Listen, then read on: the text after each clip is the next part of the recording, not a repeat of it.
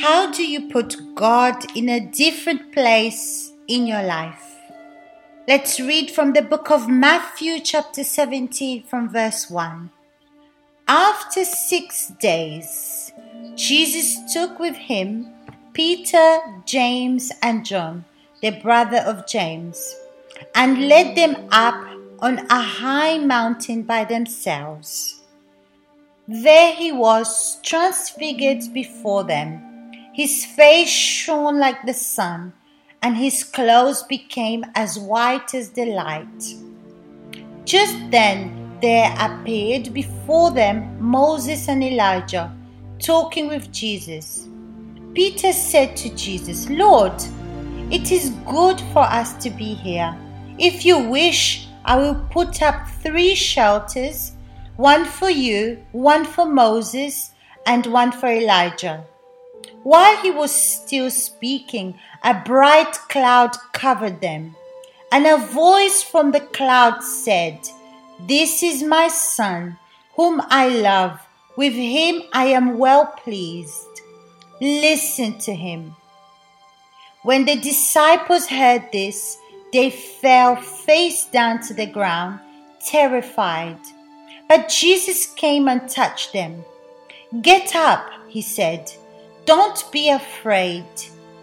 When they looked up, they saw no one except Jesus.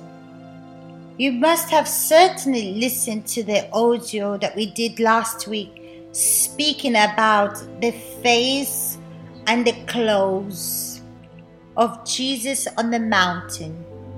I advise you to listen to this audio if you haven't listened to it because it speaks about something really deep for all of us. But today we're going to speak about the disciples of Jesus James, John, and Peter. Jesus took them on the mountain, a very high mountain, and there he transfigured. His face shone like the sun, and his clothes was as white as the light. That means Jesus revealed to these three disciples himself how he was. And during this moment on the mountain, Moses and Elijah appeared speaking to Jesus. And Peter, who was this kind of person that was impulsive, he says to Jesus like this If you wish, I'll put up three shelters one for you one for Moses and another one for Elijah. The way that Peter spoke, he was referring that Jesus was in the same level as Moses and Elijah. Peter was so shocked and surprised with the presence of Elijah and Moses that he wanted to create shelters for them and make them feel important but while as Peter was still speaking, a bright cloud covered them, and a voice from the cloud said, This is my son, whom I love. With him I am well pleased. Listen to him. Here, God, with his patience and mercy, was teaching Peter to value who Jesus was because Jesus was his son and he was well pleased. And God the Father was showing them and telling them to listen to him because he's his son. In other words, when we speak about listening, meaning that value, listen, concentrate, be attentive to what he was saying. When the disciples heard this, they fell face down to the ground, terrified. Remember, we spoke about the face. Our face expresses what our spirit is, the state of our spirit. They fell on their face and were afraid because when God reveals or teaches us, He makes us have this fear of God those that are baptized with the Holy Spirit, when God reveals something to them, they have this fear of God because we made mistakes. we didn't value something that He spoke to us about. And this happens to me, my friends. When God shows me something in me that I need to change or mistake, He puts me in my place and I have conscience of what He's saying and what I need to do and why I need to be more alert.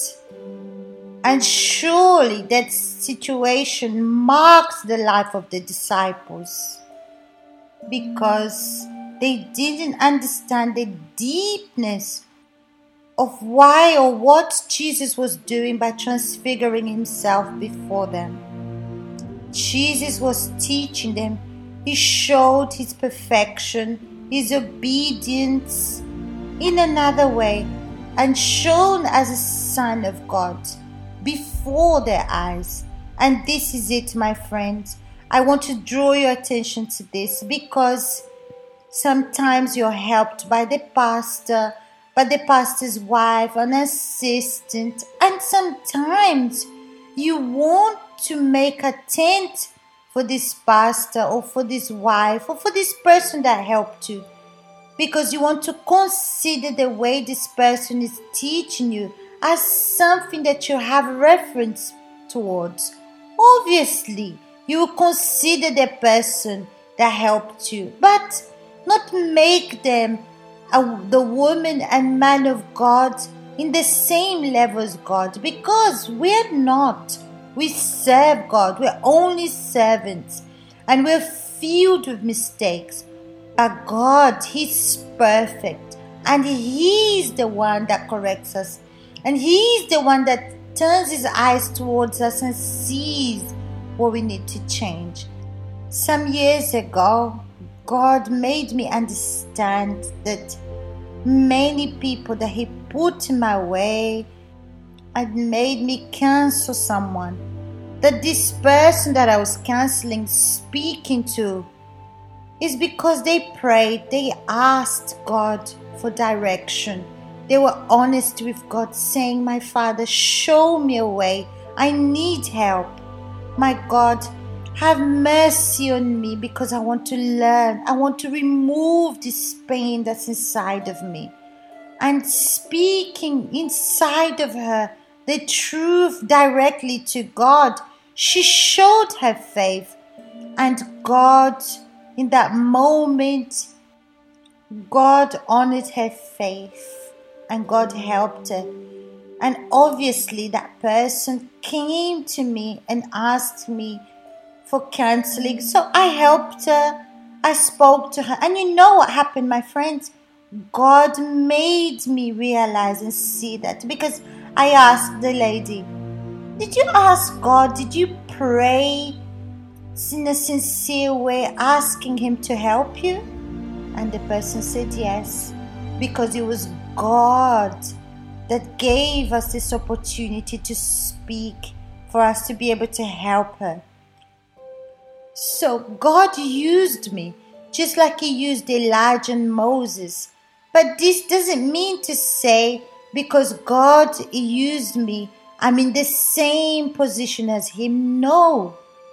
All the glory and honor is to God because He's the one that corrects us, He's the one that uses His servants to help you, He's the one that's in charge and directs everything because He wants to have a relationship not just with His servants but with you as well.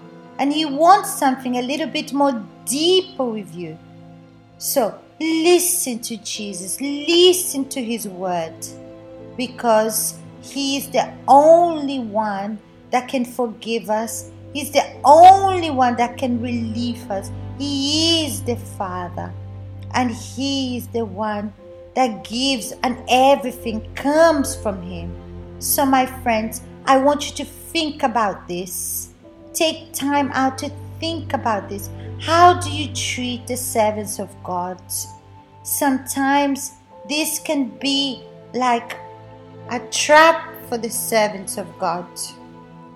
Don't honor the servant, but honor God Himself. And this is why the bright cloud covered them, and the voice from the cloud says, This is my son whom I love.